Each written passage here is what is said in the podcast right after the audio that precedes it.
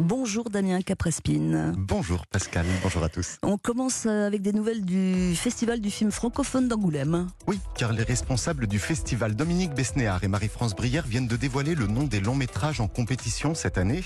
Alors on s'intéressera particulièrement au film L'ennemi, un polar avec Jérémy Régnier et Emmanuel Berco, mais aussi à Un triomphe, un film inspiré d'une histoire vraie avec Cadmerade en prof de théâtre qui décide de monter un spectacle en prison.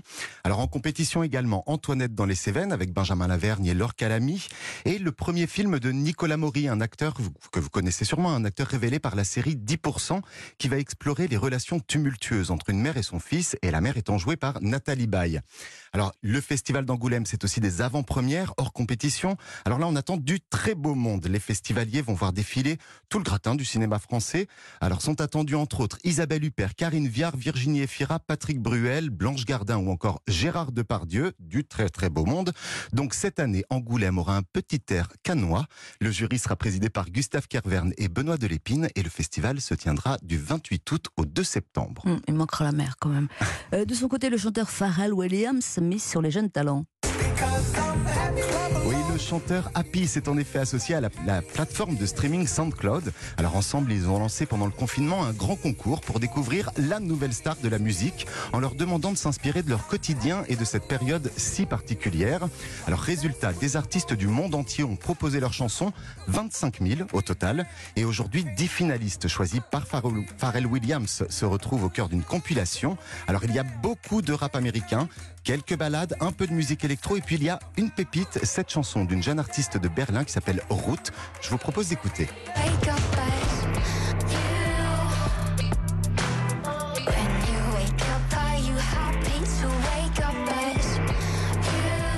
Les bénéfices engendrés par l'écoute de la compilation sur SoundCloud iront à des associations qui viennent en aide aux musiciens touchés par la crise du Covid-19.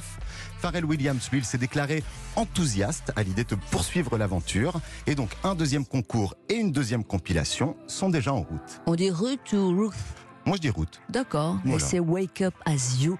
Euh, deux disparitions, Damien, ce week-end aux États-Unis. Oui, une annonce faite cette nuit. Le décès de Benjamin Cole, le fils de Lisa Marie Presley, et donc petit-fils du King Elvis, qui est mort à l'âge de 27 ans. Alors, selon les premiers éléments d'information, il s'agirait d'un suicide. C'est en tout cas ce qu'affirme le site américain spécialisé dans les célébrités TMZ.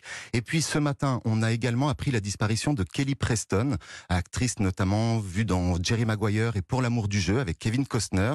C'est son mari, John Travolta, qui l'a annoncé sur son compte Instagram. Kelly Preston avait 57 ans. Elle luttait depuis deux ans contre un cancer du sein. Toujours aux États-Unis, une interview donnée par John Wayne en 1971 fait aujourd'hui polémique. Oui, parce que ce sont des propos racistes et homophobes tenus par l'acteur dans le magazine Playboy et qui viennent de refaire surface suite au mouvement Black Lives Matters. Alors dans cet entretien fleuve, le cowboy le plus connu du cinéma affirmait croire en la suprématie blanche et déclarer ne ressentir aucune culpabilité concernant le passé esclavagiste de son pays. Alors pour lui, la conquête des terres indiennes était une question de survie et les longs métrages qui traitaient ouvertement d'homosexualité étaient tout simplement à ses yeux des films pervers.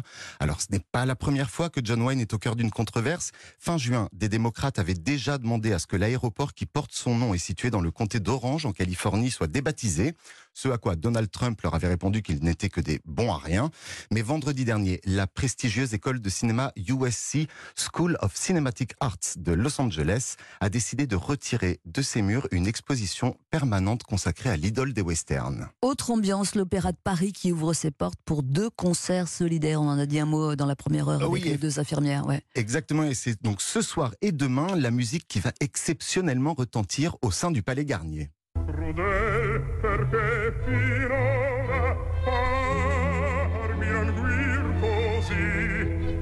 des œuvres de Mozart, Gabriel Fauré, Richard Strauss ou Camille Saint-Saëns, ces deux soirées seront, seront réservées aux abonnés et mécènes de l'opéra, mais également, comme vous l'avez souligné tout à l'heure, à des membres du personnel soignant. Alors mesures sanitaires obligent, la jauge du Palais Garnier sera réduite à 1000 fauteuils, mais si vous êtes mélomane et que les grands airs classiques vous manquent cruellement, vous pourrez également profiter de ces concerts depuis votre salon. Ils seront retransmis en direct sur la chaîne YouTube et la page Facebook de l'Opéra de Paris et la direction musicale sera assuré par le chef d'orchestre Philippe Jordan. Et l'on termine, Damien, avec ce qui sera peut-être un des tubes de l'été. Ah bah, en tout cas, si c'est le cas, le musicien sud-africain Master KJ et la chanteuse Nom Sebo pourront remercier l'application TikTok, puisque leur chanson Jerusalema est devenue virale en quelques semaines, depuis que des TikTokers, on va les appeler comme ça, dansent sur ce titre afropop.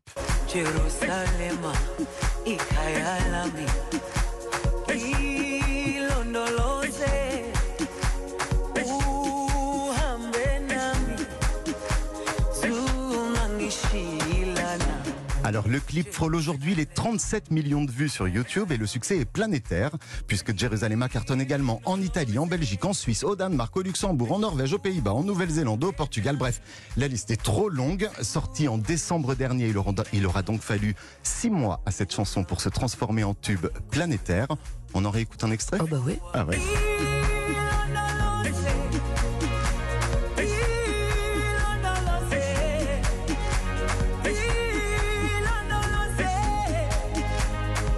Ça s'appelle euh, Jérusalema de Master KJ et de la chanteuse Nom Sebo. Merci de m'avoir confié la désannonce. et à demain, et à demain Damien qu'après Spin.